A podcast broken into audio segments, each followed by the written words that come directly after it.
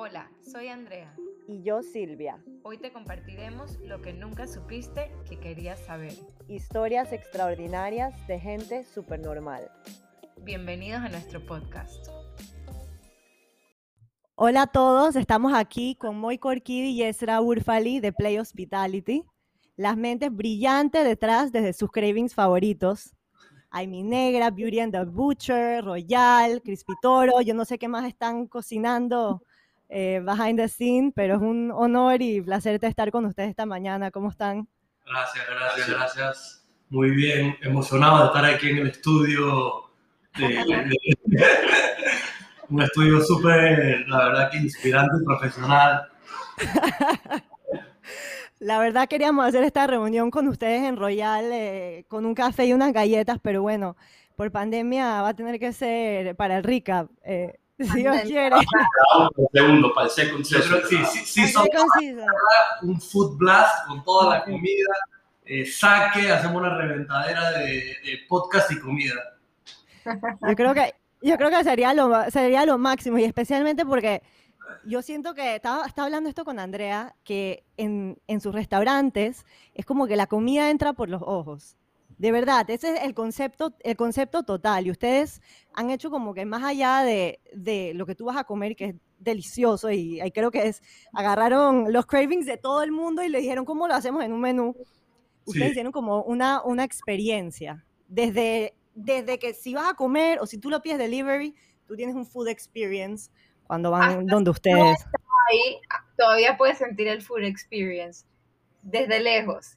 Y eso es algo que yo considero genial, o sea, una, un, tipo, ustedes son unos tipos de genios en este food industry. Eh, y les tenemos muchas, muchas preguntas, especialmente porque estoy curiosa si ustedes estudiaron algo de esto. Eh, yo sí lo estudié y encuentro muchas cosas en común que ustedes sí han hecho. Y quisiera saber de dónde salen estas ocurrencias, eh, si ustedes estudiaron naturalmente. Mucha locura. Creo que lo que estudiamos fue comer en un after party. sí, no, la, verdad que entramos orgánicamente a este mundo. Ahora encantado estudiar eh, este campo, pero digo, dentro de todo lo que estudié yo, que es arquitectura, eh, al final terminó, terminó eh, terminé aplicándolo en el food industry, aunque no tiene nada que ver con food industry. Eh, todo lo que es diseño y, y aesthetics y toda esa cosa. Eh, pero me hubiera encantado hacer, yo no sé, una maestría o un, un, curso con Ezra de, de, comer y rumbear en algún lugar del mundo, hubiera sido cool. Eso, yo te quería preguntar, ¿tú también eres arquitecto o diste un par de cursos de cocina? No, no, para nada para nada, para nada. Yo estudié Business Entrepreneurship y la verdad, o sea, apenas llegué a Panamá empecé a trabajar en bienes y raíces, en lo que era desarrollo de bienes y raíces. Y me encantaba todo lo que era arquitectura también. No era arquitecto para nada, pero no sé, gracias a Dios tenía como un buen gusto, por decir así. Y me gustaba mucho, me gustaba mucho todo lo que tiene que ver con arquitectura y, y, y, cosas bonitas, por decir así, ¿no? Y, empecé en bienes y raíces y después cayó esto de, de, gastronomía y me gustó más que bienes y raíces, mucho más, y bueno, ahí estamos, ahí es donde quedamos. Usted ven Food Network, queremos saber si ven Food Network. ¿Qué cosa, qué cosa? Que si ustedes ven Food Network. le, damos, le damos duro a, eh, La respuesta es no. Pero, no, pero sí vemos mucho de food. Te digo que es una industria que tiene mucho y vemos todo el día nos estamos nutriendo de información de food. No tanto Food Network, pero es un, es un, campo que hay mucha información online y todo el día nos nutrimos de cosas, ¿no? Y aparte que viajamos y conocemos y probamos cosas y, y Entonces, todo el día ¿cómo, fue, eso. ¿cómo fue que nace la idea de crear este concepto? Estaban un día después de, de una fiesta con hambre y oye, me encantaría comerme unos ice cream rolls. O sea, ¿cómo, cómo nace la idea de, de hacer esto de arquitectura y business? O sea, fuera cuento es amplio, ¿verdad? El cuento es amplio, te lo voy a resumir. Teníamos un local en Casco Viejo en ese entonces, yo y Ezra, y, que era el local de Amy Negra, que fue el primer, la primera tienda que inventamos. Déjame decir algo antes que siga, brother. Ese local de, lo teníamos ya alquilado, lo teníamos alquilado, alquilado, y putri, así un día viendo el plano, el local tenía dos puertas, y estábamos viendo el plano, y dije, hey, qué lástima, qué lástima no, no cortar este pedacito y hacer algo aquí cool, ¿no? Dale, sigue, pero, pero ya estaba alquilado el local, ya, o sea, el, sueño no iba por ahí, ¿no? Bueno, de alguna manera mágica, Ezra convenció al tipo que tenía el local alquilado de que, de que le devuelva, eh, ¿cuántos metros? 35 metros cuadrados con una puertita. Y, y, el tipo dijo, no, yo necesito dos puertas, que mi local, y no sé cómo, de alguna manera Ezra me llama un día y dije, brother, conseguí la puertita mágica. Y dije, wow. Entonces agarramos, el muro, le, le, quitamos una puerta al, a lo que era un bar en ese entonces y, y de repente teníamos un local y que ahora qué hacemos con esta vaina. teníamos la puerta y no sabemos ni, ni nada. Em, y bueno, entre una cosa y otra, eh, dijimos de que creo, que creo que la primera idea fue decir vamos a hacer una crepería. O sea... Crepería. Una crepería. Fue, el, fue el primer, digamos, inception de, de, de, lo que nos gustaba que hubiera. Y... ¿Te recuerdas por qué la crepería? Los dos estábamos, o sea, habíamos llegado en luna de miel los dos. Y puta, todos los lugares que ibas, todos los lugares que ibas, filas en, en, en, ¿sabes? Esos puestitos de crepes, a donde sea que ibas. A Míconos, te ibas a San Tropez, te ibas a, a donde ibas. Crepería, 100% ibas y te comías una crepería en estos lugares, así que era una ventanita que no era nada. ¿No? Entonces de ahí, sí. Yo estaba con Andrea en, el, en, en Capri, puta, y, toda la calle huele a waffle. Digo, ¿qué, qué Vamos a seguir el olor seguimos caminando, seguimos caminando y vemos una fila como si estás entrando al concierto de YouTube. Así, ¿qué es esto? Y me asomo así por la fila, pero así 75 personas. Y al final de la fila una señora italiana roleando los, los conos artesanalmente. Y dije, putri, yo voy para el tourist trap, Andrea, vamos para la fila. Nos metimos en la fila literal, 45 minutos para coger el cono de la, de la anciana. Y estaban guau, así, fuera de serie. No, estaban guau, no estaban guau. Nada era, era, eran Pero la gente era Creo que es algo en el olor que engancha. Eso es verdad, lo que tú dices. al otro lado del mundo. Eso fue verdad.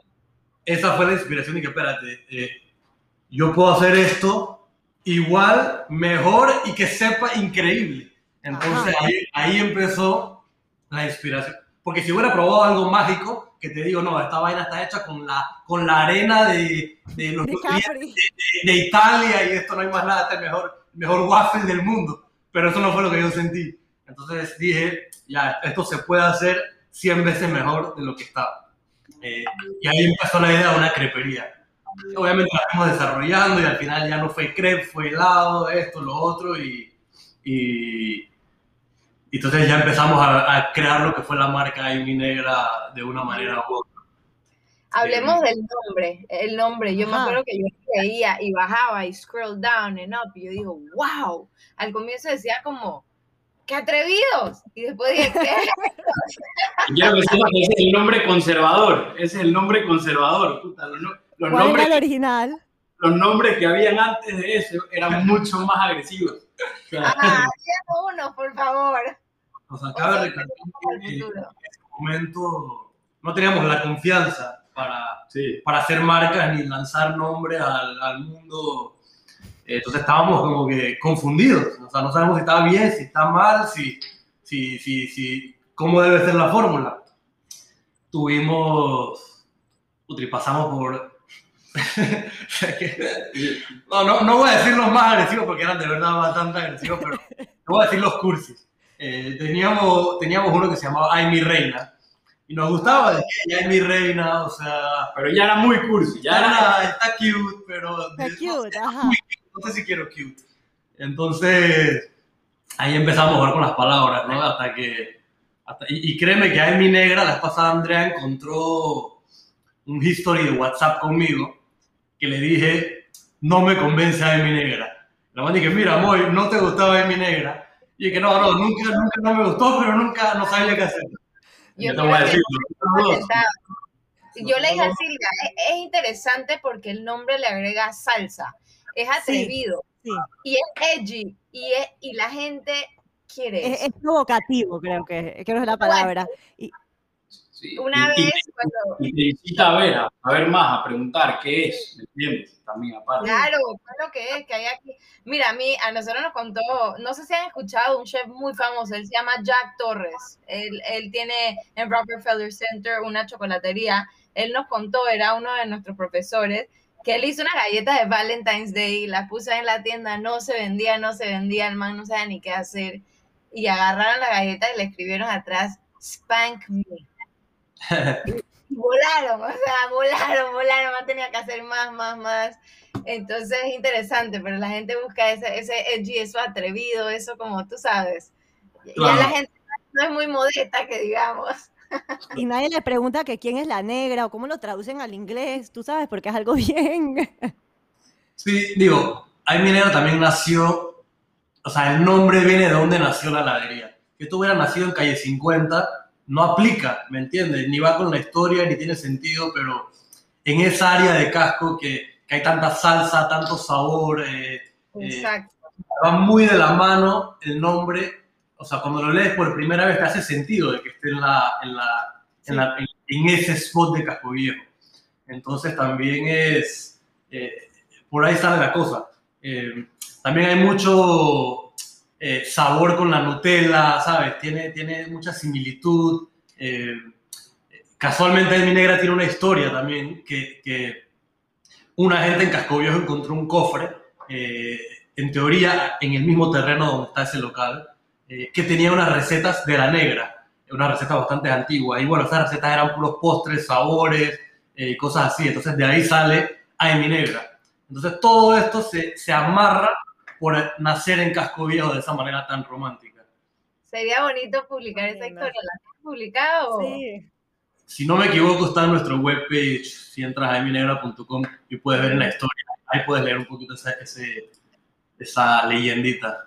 Yo les tengo que decir algo. eh, Andrea, ponte que yo, yo busco información, y esto lo, hemos dicho, es que yo busco información en LinkedIn o algo así. Tú sabes, Andrea se mete en los Instagram profiles de la gente y de, y de, y de las compañías que vamos a entrevistar. Y yo te digo que, que ella puede descifrar casi todo. Entonces ayer estábamos, mientras estábamos viendo las preguntas, estábamos tirando ideas y diciendo como que ustedes tienen un don especial de verdad para hacer un lugar normal algo súper cool. Sea, le meten un slogan así del carajo y lo ponen a volar. Entonces, eh, queríamos hacer como una prueba a ver qué tan creativos son. Si están Ah. Me la pido yo y eh, es un poco Ok. difícil, pero es un juego, ¿no? Vamos a hacerlo un poco más divertido. Ah, Ellos, ellos tienen ese don. Yo quiero a ver un live, a ver un live session. on the spot. Vamos a ponerlo on the spot. Un, brainstorming session. Ok, entonces Silvia y yo ahí estábamos viendo un par de restaurant chains que están muriendo. O sea, esos manes no, no, no escuchábamos mucho de ellos y, y de verdad que requieren gente como ustedes para revivirlos. Entonces, vamos a tirarle los nombres a ver qué ustedes harían así. O sea, yo les voy a decir el nombre del restaurante y ustedes me van a decir como que, hey, ponle este eslogan, quítale ese, ese muñeco, ¿ok? Así que son dos, aquí va la primera. Si tendrías que revivir a Wendy's, ¿qué harías?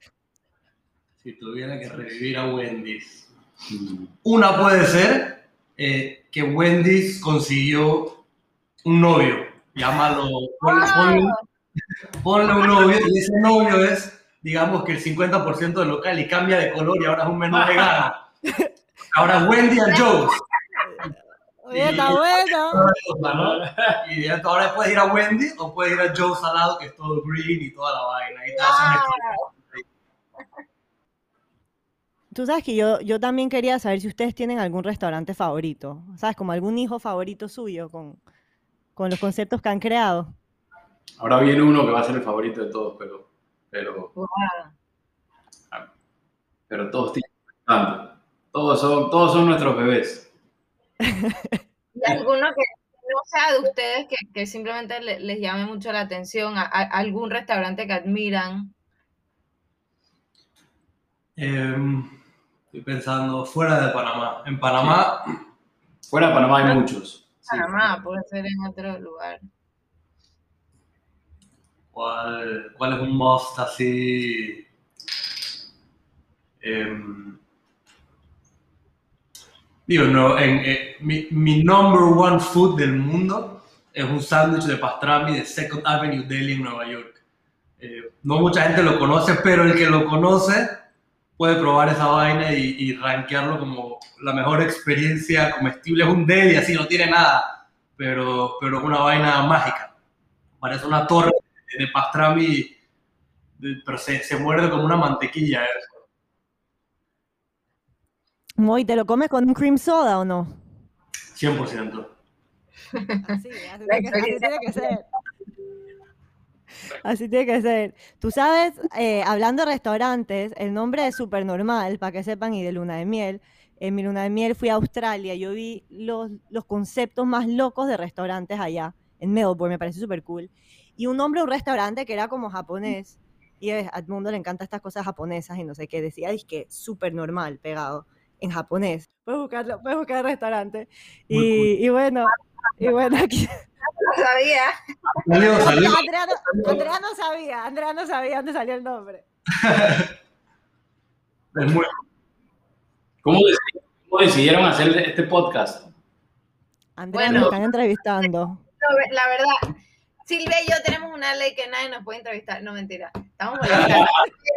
Eh, eh, la verdad es que, mira, cuando éramos chiquitas, mi- nuestros papás eran muy estrictos con la ley esa de no hablarle a los extraños y Silvia, Silvia le hablaba a la pared y, y- y quedaba yo metida. De verdad, quedaba metida en la le hablaba y le hablábamos a todo el mundo y, y empezamos a aprender cosas muy interesantes, cosas que fueron nuestra inspiración a futuro y dijimos, oye, bonito aprender de los demás, pero bonito que todos escuchen esta conversación porque muchos se pueden beneficiar, así que Silvia empezó con la idea podcast, podcast, y yo esto está como muy avanzado, ¿sí? ¿No? Empezamos un día, nos lanzamos y la verdad, gracias a Dios, eh, dice Silvia que ahora en la calle la gente la saluda con mucho cariño, como si la conocen, ¿no? Y, y después se entera que son oyentes del podcast, te oyen por horas, claro que te van a sonreír, ¿no? haciendo, También, también le das valor. De estas conversaciones salen cosas buenas. sí, Muy buena. sí, yo creo una oportunidad para aprender. Y yo no sé, yo, yo creo que ustedes sabían, pero yo, eh, yo estoy en shock con la cantidad de gente que los admira. Y, y sería muy, muy importante, es muy importante que lo sepan, ¿no? Porque a veces uno trabaja y no sabe si la gente lo mira o lo aprecia o entienda el valor que hay atrás. Así que que sepan que sí y que tiene muchísimos, muchísimos fans. Gracias. Se nota que lo empezaron como, como un hobby, como algo para ustedes. Eso se nota en cada, en cada cosa que hacen, hay un nivel de, de excelencia que tienen. Y yo y Andrea estábamos pensando y dijimos, wow, ¿cómo, cómo funciona esos, esos como brainstorming sessions de, de ustedes, esos procesos creativos o esos estándares que le ponen? ¿Cómo son esas reuniones? O sea, ¿cómo, cómo, cómo hacen para, vamos a decir, una idea, un concepto nuevo hasta una realidad? ¿Cuál es el flow? El flow es una larga pelea entre yo y Ezra. Nos volvemos enemigos. Al comienzo, al comienzo era tenso. Ya, ya, ya, ya sabemos que no vamos a pelear. O sea, ah, vamos a hacer una vaina nueva, ok. Eh, no, no, o sea, aléjate de mí. Aléjate de mí. No te quiero ver. Eh, y, y Andrea es que, hey, Moy, te está llamando Ezra en el celular, no le contesta a ese man, ¿entiendes? No, no, o sea, no quiero, de verdad, no aguanto. Eh, y por ahí empezamos a pichar y cambiamos de nombre y jodemos y, y nos pasamos de largo en la oficina. Y es todo, o sea, una gran pelea que al final nos lleva a un producto increíble. ¿Me entiendes? Porque él me puede traer una muy buena idea y yo se la desmadro. Y después yo le llevo un, muy buen, un buen nombre y él me lo revienta. Entonces vamos, si no tuviéramos esa fricción, eh, simplemente él me acepta lo que yo le digo o yo le acepto lo que él me dice y hasta ahí llega y eso no sale. Como nos damos tan duro, al final terminamos con, con, con un producto, o sea, sumamente maquinado. Eh, me acuerdo cuando cayó la pandemia extra que vamos a hacer sushi. Y que mi hermano, no, o sea, no, me, no, no hagamos sushi, brother. Por favor, todo menos sushi, porque nos vamos a matar. Esto sí nos vamos a matar. De que no, sí. Y, y, y dije, mira, o sea, Pero te voy a decir cómo comienza el proceso. El proceso no es de que dale, vamos a hacer sushi. Es O sea, ya cuando viene una idea, ya, ya sea de Moy o sea mía, ya viene un poco masticada. ¿Por qué sushi? Porque es un producto que no puedes hacer en la casa. Ajá. O sea, todo lo demás, todo lo demás lo puedes hacer en la casa. Entonces, como que yo dije, hey, brother, vamos a hacer esta vaina. Moy puta, sushi, estás loco, eso también es un verguero hacerlo, no es como una hamburguesa. O sea, también, o sea, empieza el tema, ¿no? ¿Cómo lo vas a controlar la calidad? Vas a tener que pedirlo todos los días. El sushi no es un tema, no es una burger. O sea, una burger, las cosas que pueden salir mal, no es lo mismo que un sushi. Claro, un el sushi llega pescado. o no Pescado. está bien cortado, o un sinfín de cosas. Entonces, voy de ahí y dije, no, no, no me jodas, no quiero saber de sushi, brother. No me hables de sushi. Y dije, brother, pero este No, aparte yo le decía, mi estándar de sushi es muy alto. O sea, yo, no- yo no sé si voy a poder achieve lo que yo quiero achieve con sushi. Claro. Mejor no tocar, no, no deja- déjalo sin sushi. Eh, pero, pero bueno, al final digo, por eso que somos dos socios y, y uno empuja al otro cuando el otro no está seguro y Sí te voy a decir algo clave, es que ambos criterios están sumamente eh, puestos en los zapatos del cliente. O sea, yo al final del día y muy al final del día estamos todo el día pensando cómo hacemos que ese cliente tripee de A a Z, de A a Z. Y, y, y, y es muy, o sea, muy poco es en base a, a emociones de nosotros, ¿me entiendes? Es muy, eh, después te voy, a, te voy a explicar todo nuestro testing, cómo se hace y demás. O sea, está muy enfocado en el cliente, muy enfocado en el cliente. Eso nos hace ser fríos. O sea, al final del día es muy al cliente. No es que qué pienso yo al- o qué piensa Moy, es qué quiere el cliente, qué tripea el cliente y ahí, de ahí nace todo. ¿no? Hay una pregunta interesante aquí que la voy a saltar porque mencionaste al cliente y es eh, cómo dilean con esos clientes que son es, pesadísimos al sentido de que se acabaron las hamburguesas, le queda un slice y el man se le ocurrió que no tenía mucha salsa y la quiere devolver. Estoy seguro que Cliente, pasa. goes first. cliente goes first al final del día. O sea, antes lo cogíamos personal. literal. Y que, hey, brother, ¿me entiendes? Eh, cualquier acción. Pero, pero ya hoy por hoy es dizque super friendly. Ah, sí, tú tienes, o sea, te- algo te salió mal, dale, ¿no? o sea, cero estrés. ¿Quieres otra? ¿Quieres volver por un almuerzo? Eh, ¿Qué quieres? O sea, Pero cuéntanos, pero cuéntanos. Siempre lo escuchamos. Quiero saber al fondo qué te pasó. ¿Qué te pasó? Lo documentamos, eh, lo mejoramos, aunque pensamos que tengamos la razón, pero algo salió mal. Eh, y, y, o sea, al final, el, el cliente va de primero, pase lo que pase, sin sentimientos, sin ilusiones. Eh, Muy ¿Qué poco eso nada más se, se aplica. ¿ah? Sí. Es que el valor está en el cliente. El, el cliente te está el cliente es tu, es tu, es la persona que está ahí. ¿Me entiendes? Es la persona que le estás haciendo esto al cliente. Si no lo escuchas, el man te dice esta, esta vaina estaba cruda, o esta vaina estaba mala, o se la comió y ah, pero no tienes que escucharlo. Tienes que, tienes que escucharlo. Así resuelves al final del día. Son tus ojos en las tiendas. Oye, y hablando de este tema, que también voy a saltarme la pregunta de los taste testers. ¿Cómo hacen para ver quién mide la calidad de los productos de ustedes? ¿Quién se le ocurre la idea de que, hey, vamos a hacer helados con Nutella y banano y fresa? O sea, ¿cómo? Más formal de lo que crees. Es más formal de, lo que crees. Sí, Muy sí, cuéntanos. Muy formal, es muy formal. Esto no sé si quiero, o sea, esto es confidencial, pero está bien, puede. a, a- a- a lo largo de los años ya hemos armado un tasting society. Ah, Es como un, un 15 personas, son 15 personas de un rango de edad de tal a tal, ¿me entiendes? Son las mismas siempre. No Son te las mismas.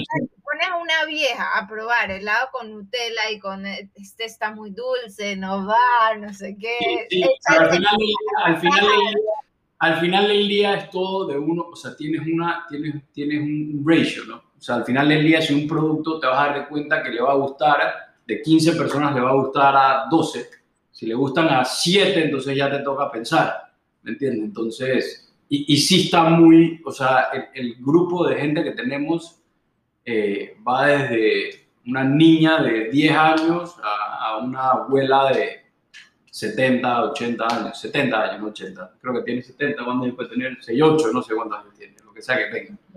Si estás escuchando, gracias a todos los testers. aceptamos aplicaciones también. Te va a que- decir, si nos aceptas, por favor. Pero te vamos a blastear en comida, no, no es fácil.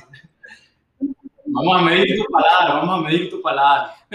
Andrea me ha entrenado aquí un poco. hablando de, de bueno, los taste testers tienen que tener, esa hablamos con Ale en el, en el podcast pasado, ella dijo que su miedo más grande era que le dé COVID, porque los taste buds se mueren, ¿no? a ese nivel, ella dice, yo Un pánico. Es scary, de verdad que es muy scary eso que se te va el sabor, Y pero es importante negocios como este.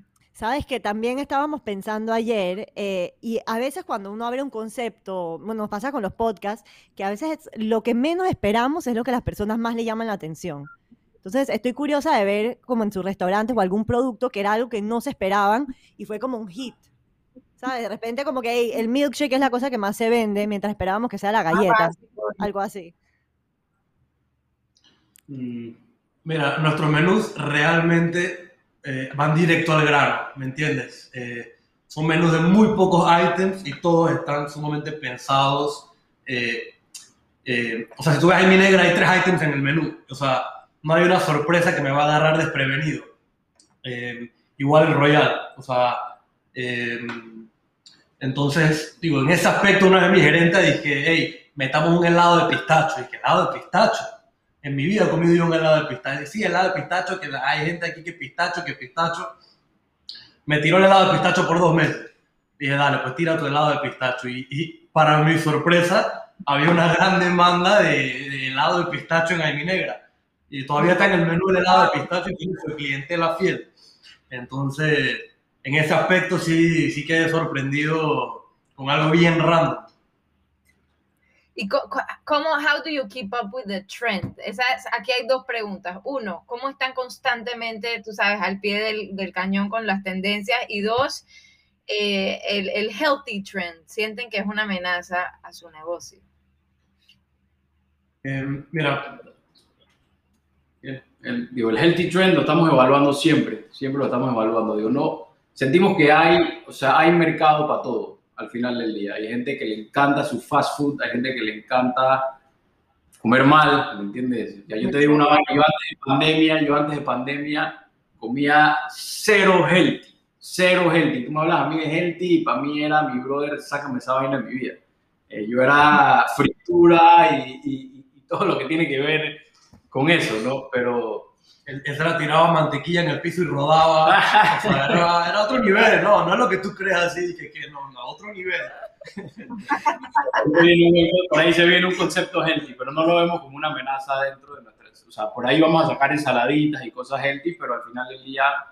eh, Eh, Ok. Ezra, no, no se, no se confundan, o sea, yo soy de esas que va y pide un Blizzard con extra hot fudge, extra Oreo, extra todo, o sea, está- estás hablando con personas que, que, que gozan de, de este concepto de fast food, no, no se equivoquen. Pero les voy a contar, yo en lo personal el otro día puse un video de un pancake y una mamá me empezó a regañar que, que, que, que por qué le está dando el pancake a mis hijos, que no use el syrup de Aunt Jemima, que bueno, no sé, ahora se llama diferente, pero que use el maple syrup. Y yo como quedé como, oh my God. Y pasa, a mí me pasa, a mí me pasa. Ayer quería poner que a mi hija le gusta el ketchup y lo pensé 40 veces, lo pongo si No lo pongo. Entonces, tú sabes, esto está llegando y, y son gente que viene con furor y fuerza y entonces eh, uno, uno tiende a tenerle miedo, pero interesante lo que dices, que, que poco a poco... Si vamos a sus casas, ¿qué hay de cena? Mira, si venías hace, hace en el 2019 y tú entrabas a mi casa o a la de Ezra, 2020. es como si entraste al pasillo de los, de los monchis del, del, del súper. Y que, wow, o sea, eran mis primitos y esta vaina era, era la, la- literal, la, la- brillaba en, en, en diversificación de cosas ricas. Pero si vienes hoy, eh, ya estamos que en un trip healthy ahora. Entonces ya no hay nada, ya no hay nada, ya no hay nada. Pandemia, pandemia nos ordenó, pandemia nos ordenó. Pandemia, de las cosas buenas de la pandemia fue, eh, digo, empezó por esa, esa me inspiró a mí. Eh, nos metimos en un trip healthy, o sea, veníamos de, de 20 años de comer a lo loco, a, a punta de, de, de, ¿cómo se dice?, de impulso. Y ya, hoy por hoy ya tenemos un orden, o sea, si viene a mi casa va a estar bien gaya la cena. No, Pero, no nos contaron, o sea, de repente, de repente, esa de repente quisiste ser healthy, que, que ¿Qué cambió? Sí, te voy a decir la verdad, comía muy mal, tenía mucha acidez, ya todo el día estaba reventado. ¿Me entiendes? Puta, aquí a veces íbamos a comer, ya pedía comida, ya no sabía si napear o seguir trabajando. Y que puta, tengo que ordenarme, tengo, tengo que ordenarme que aquí no hay algo bien pasando. Ya estaba en la playa. Y ustedes meditan de casualidad, ¿no? Porque eso viene de la mano. Eh, Uno empieza a ponerse gel y va por ahí, ¿o no? No tiene de malo. ¿Qué cosa, qué cosa? Ustedes hacen meditation. No, no hacemos meditation, no. Andrea, eso lo No, puedes tener para la próxima vez del desayuno, un meditation session en casco. Te voy a decir una vaina, en pandemia, en pandemia, digo, ya ahorita que ya, ya estoy mucho más activado, o sea, en pandemia sí le di mucho más tiempo a, a, a cosas un poquito más de life que de work, por decirlo así. O sea, o sea lo, lo mezclaba un poco y meditaba un poquito. O sea, sí, en su momento dado, sí, sí, bueno. sí es algo que hacía. O sea, no lo llamaría meditar, pero como que le daba un espacio en mi mente. Puede ser que, o sea, no, no es una meditación, no es, no es lo que la gente cree que es meditar, pero sí, sí, Sabes, hablando de la pandemia, creo que fue un momento donde, donde o todavía es un momento donde uno recapacitó mucho y se puso como a, a- a evaluar. Y el- yo sé que el business de los restaurantes fue uno de los que más tuvo que aprender a innovar para echar para adelante. Y quería saber cuáles fueron una de estas iniciativas que los ayudó a ustedes a poder seguir, eh, Sobrevivir sobrevivir, pues sí, sobrevivir. A nivel eh, comercial, como negocio, ¿cómo hicieron para no caerse? Digo, Beauty and the Butcher eh, se volvió bastante pro bono. O sea, cuando pegó la pandemia fuerte, eh, por ejemplo, en Beauty poníamos, o sea, se volvió delivery, obviamente, eh, pero se volvió un delivery bastante apegado al casco antiguo. Por ejemplo, cualquier, cualquier policía o, o- o persona del país, que, que hay bastante que trabajan en el casco antiguo, podía venir a Beauty and the Butcher y comer gratis. Qué bonito, Entonces teníamos qué bonito. Teníamos también fuera de Beauty un cooler eh, lleno de aguas. agua, Entonces, los delivery, no, o sea, era el único lugar que los manes llegaban y nada más abría esa vaina y había todo ahí adentro. Eh, y podías pedir unas papitas también y te las daban. Entonces, eh, e- en ese aspecto, Beauty se hizo gran parte de casco antiguo emocionalmente. Paralelo a eso, digo, ahí mi negra lanzamos lo que es el delivery de helados. Hicimos un par de bestsellers, hicimos una página web cool y, y digo, y también salió eh, Crispy Toro que creo que nunca hubiera nacido si no hubiera habido pandemia. Eh, entonces, como que esos tres aspectos fueron lo, lo que nos consumió bastante tiempo en estos meses irregulares. Digo, también aprovechamos para, eh, para modificar los lugares. El, el patio de Beauty lo, lo- le cambiamos el arte, o sea, le hicimos cosas cool, eh, improve un par de experiencias. Al final eran ocho meses que no desaprovechamos, al contrario, lo, lo utilizamos pa- para que cuando abra la cosa, abra con una gran sorpresa. Eh, y eso fue lo que, cómo se surgió la pandemia. Qué bonito, porque cuando de verdad, cuando tú das, eso, eso siempre se te devuelve. Y que lo hicieron de una forma tan solidaria es muy especial. Pero lo bonito es que no lo hicieron con esa, con esa intención. Eh, pero claramente se les, se les está Al final, del día, ellos devolviendo. eran los héroes. Al final del día ellos eran los héroes, sin todos estos deliveries, sin Sí. toda esta gente, no, no había manera de, ellos eran los únicos que se atrevían. Yo, por ejemplo, en pandemia me fui 200 días, a- 200 días al interior, a la playa, y ahí me quedé. No había manera, tú veías el proceso de la gente para entrar a mi casa y era, y era una vaina que, Oye, olvídate. si, si veías a Ezra, tenía barba y tenía como ese, ¿cómo se llama ese calzoncillo que tenía el tipo de castaway? O sea, tú lo veías de lejos y parecía un, un el man quedó fundado en la arena de Coronado. ¿Y qué? Pero Las sí era- 200 días en la playa, tú sabes lo que es 200 días en la playa, 200 días. Sí, te creo, y nosotros estábamos igual y nos dio COVID, así que eso Wow, no sirve de nada. Sí, pero bueno. Y te- otra pregunta que teníamos bien curiosa es Business Insider. ¿Cómo rayos terminaron allá? Yo no voy a creer que eso era en Panamá. Yo lo veía, yo decía. Y yo lo vi que, 10 veces en su momento y dije, no. "Fuera en Panamá, como we're cool, ¿sabes? Y no- nunca hay nada de Panamá en Business Insider. Nunca. En, en ese momento del mundo, literalmente no existían los waffle pops. O sea, hoy en día ya todo el mundo lo ha copiado, la gente ha hecho pop de todo, hay pop de pollo, si tú quieres también. Pero en ese momento no existía. Yo me acuerdo que yo vi la máquina en Europa y, y, y No existía, no existía el término. no tampoco. existía, el término lo no inventamos existía. nosotros. Y, o sea, ya, waffle pop, eso es. Y literal pusimos un video en Instagram de los waffle pops y, y el día siguiente me despierto y el video va por 100.000 views.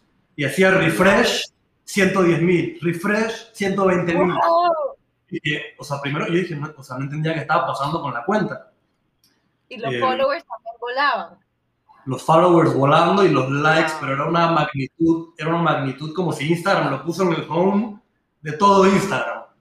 Eh, literal, dos días, dos días después de eso, dos días después de eso ya...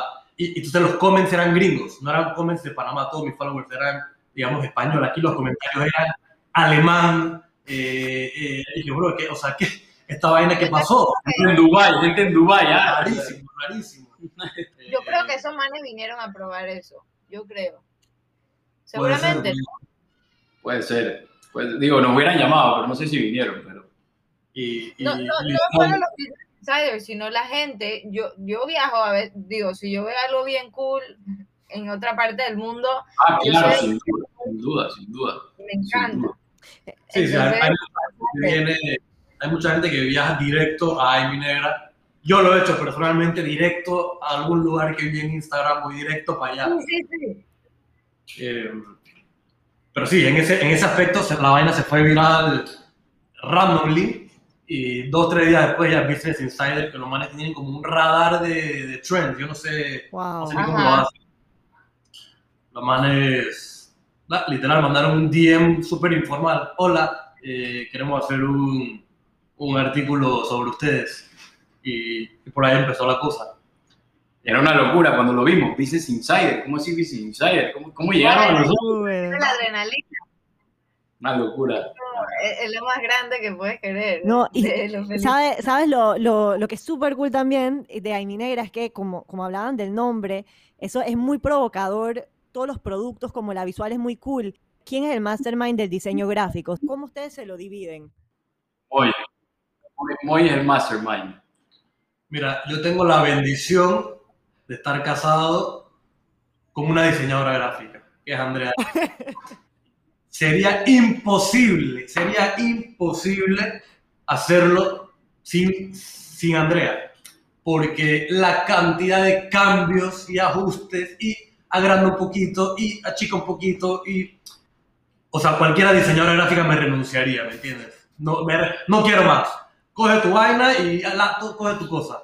Yo no voy a seguir en este jueguito de agranda y achica y, y ponle rosadito y ponle moradito y no me gustó y, y me gustó y después de dos semanas lo vuelves y lo, Te cobran los cambios. Te lo cobran, te lo cobran. una locura. Y, y, digo, al comienzo eh, no fue fácil. Ya, ya, ya cuando entramos en un proceso de diseño, eh, ya tenemos un equipo armado, ya sé qué pedirle a Andrea, ya Andrea sabe cómo mandarle al equipo de, de desarrollo. O sea, antes era sumamente informal, entonces era todo un chanchullo, pero salía al final.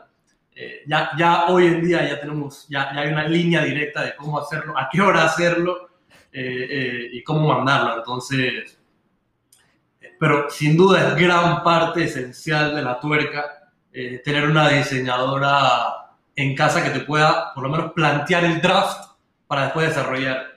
Eh, creo que antes de eso, o sea, antes de, por ejemplo, cuando nació eh, Negra, creo que nos peleamos con tres diseñadores gráficos en el camino. No daba, no salía, no podía, teníamos 100 comentarios, eh, no, no podía hacer. Entonces, eh, en ese aspecto, eso es una bendición, ¿me entiendes? No, no, no, hay, no hay como más verlo. me dio, me dio mucha risa que dijiste eso de las horas, porque a veces, siempre digo, las ideas más cool salen esto a, la- a las 1 de la mañana o, o, oye, ¿qué te parece este diseño? Y lo agarras en un papel. Dije, puedes hacerlo. Que de verdad.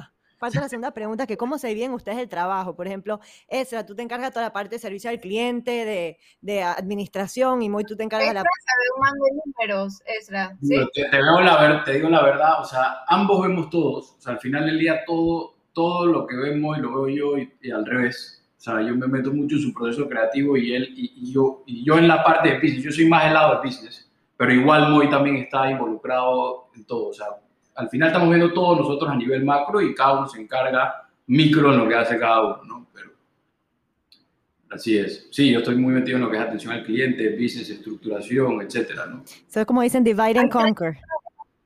Totalmente. Dicen que hay lugares que todo el día están como haciendo conos de helado solamente para atraer a la gente con el olor. Eh, usted, ¿Ustedes tienen algún tipo de hacks así? O? tenemos, tenemos, claro que tenemos ese tipo de hacks. Tenemos, tenemos un, un, aromatizador de, de, olor de waffle. Ajá. Tiene a mi oficina y a waffle también. Eso es como el olor a carro nuevo, ¿no? Que en verdad no es el olor a carro nuevo, es entra, entra, por los ojos, entra por, por el olor. Y, Exacto, usar, usar los cinco sentidos para crear una experiencia. ¿Ya han pensado en franquiciar? O sea, ¿cuál es el next project? O sea, ¿qué, qué, hay, qué hay mañana para Amy Negra, para Beauty and the Butcher, para Play Hospitality? What's next? Digo, todas las marcas están creadas para ser escalables, todas. Ninguna las creamos en, ok, esto va a ser simplemente una tienda, ¿no? Entonces, todo nuestro modelo es para franquiciar arriba. Ahorita, a, a, corto plazo, ya eh, una de nuestras marcas se va a ir, todavía es confidencial. O sea, vamos a abrir en, en, en dos países, si Dios quiere, ya muy pronto. Con suerte, ya, mucha ya, suerte. Ya, saliendo, ya está saliendo el sueño, ya está saliendo el sueño. Que hemos estado muy persistentes con la idea. Te digo, a veces uno se nubla porque estás aquí en Panamá y todo el mundo te conoce y todo el mundo te tira locales y te puedes nublar y abrir y abrir y abrir y abrir y te consumes, pero al final nuestro norte está muy en sacar todo para afuera, ¿no? Entonces, corto plazo, eh, corto mediano plazo, eh, sí, es escalar todo esto afuera y ya una vez que pisamos un país afuera, ya, ya, ya eso es otra cosa. Qué emoción, qué locura, porque cuando, cuando estas cosas pasan, o sea, no es solamente eh, este, este local o esto es para, yo siento que ustedes elevan a todo un país, ¿sí me explico? Esto es algo que Exacto. nació en Todos- Panamá. todos de- eso, Exacto, es Totalmente. nos llevan a todos Totalmente. con, mu- con mucho, con mucho éxito y bendición, si Dios quiere, va a ir, va a ser increíble. Ahí lo vamos a ver en, no, no. en Business Insider, para ir a probar. Totalmente.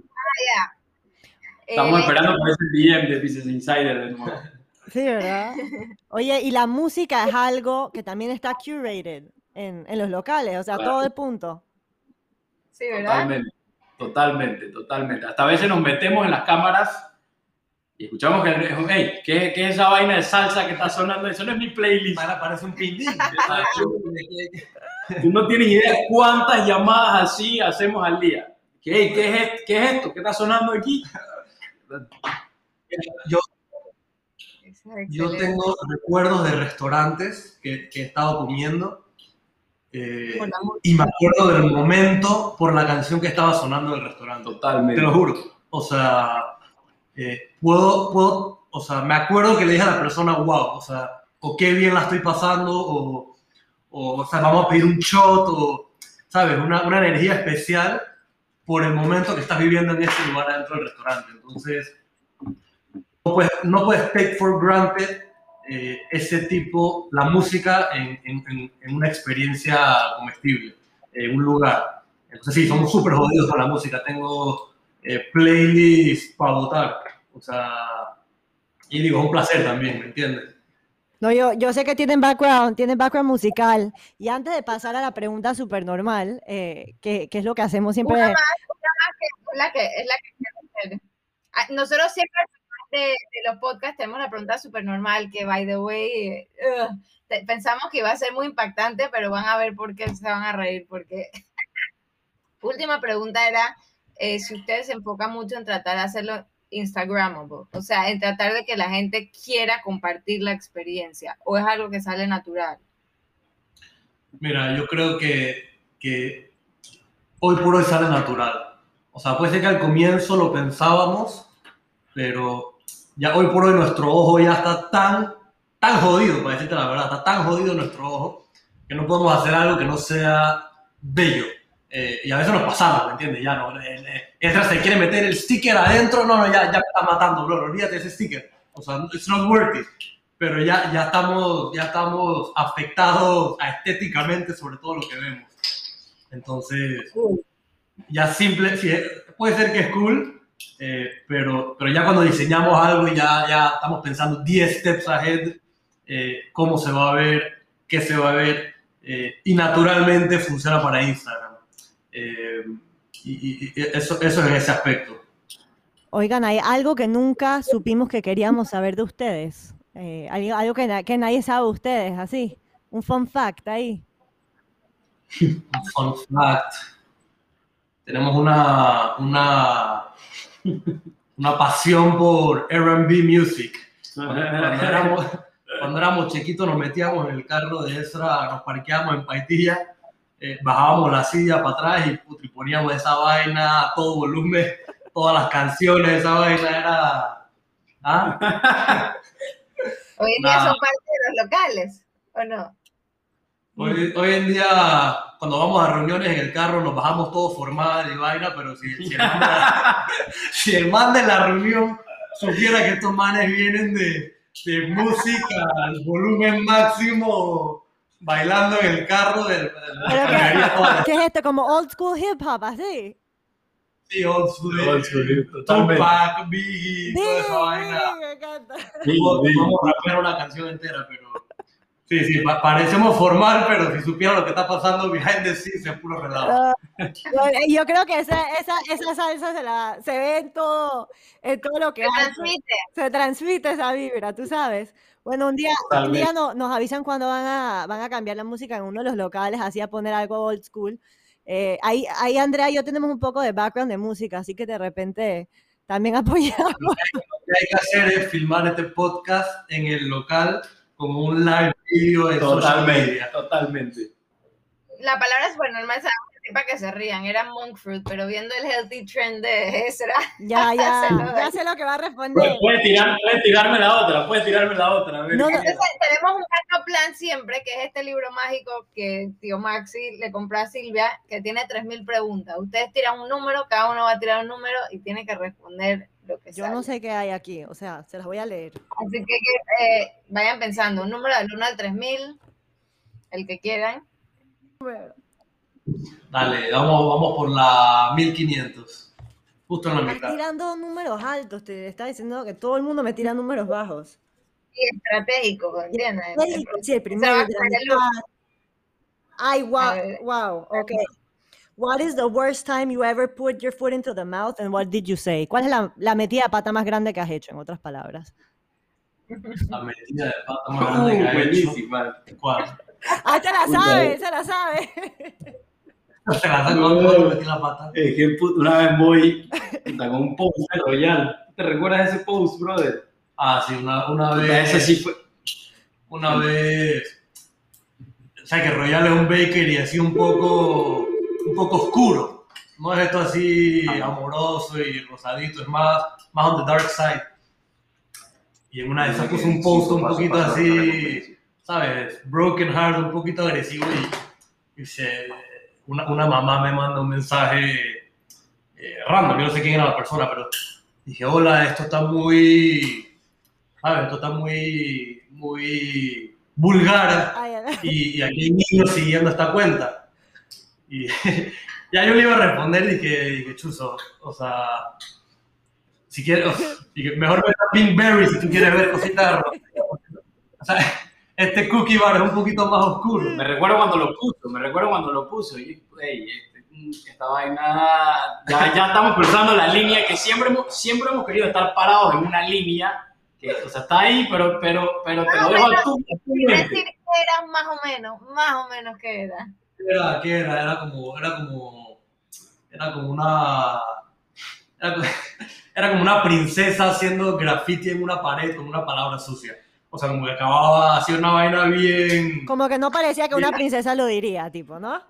no parecía una princesa le diría y era así como que, hey, brother, así. Sí, que Y la mamá como que, hey, hey, hey, ustedes, o sea, bájenlo, bájenlo.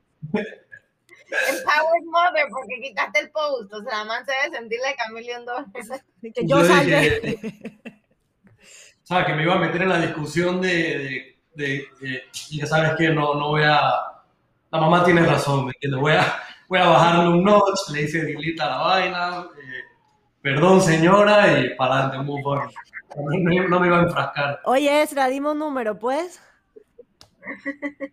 Eh, ¿De 2999. verdad? ¿Usted? Va a salir la bruja. Ok, Me va a salir la ok. What do you think people undervalue today? Está deep. Les tocaron un pesado Cliente, como te voy a decir algo, el cliente. el cliente. That's something I think people undervalue. La gente no se pone en el trabajo, o sea, en los pies del consumidor. Al final del día, todo lo que uno hace es para eso, o sea, es para el consumidor. That's what I think undervalue. El mundo de negocios. El mundo de negocios. Como, diría, ¿no? como entrepreneur, eh, yo, me llevo, yo me llevo ese consejo clave de parte de ustedes. ¿Qué quiere el cliente y cómo puedo satisfacer las necesidades que él tiene? Y si yo sigo esa ley y me pongo en sus pies y me lo imagino, qué debe estar sintiendo, cómo, cómo lo imagina, sé que, va, sé que va a ser exitoso lo que uno está haciendo, va a tener ese nivel de excelencia. De verdad, crítico, que a veces uno quiere cortar pasos, pero wow. Eso también me lo dio yo. de- Así que de verdad que gracias por acompañarnos hoy. Me he gozado esta entrevista. A muchas gracias y muchos éxitos. De verdad, somos grandes fans. Thank you so much for your Oh, Sí, thank you for the time. más orgullosa cuando lo veamos por allá en Amsterdam. etcétera. en China. Un placer. Chao, gracias.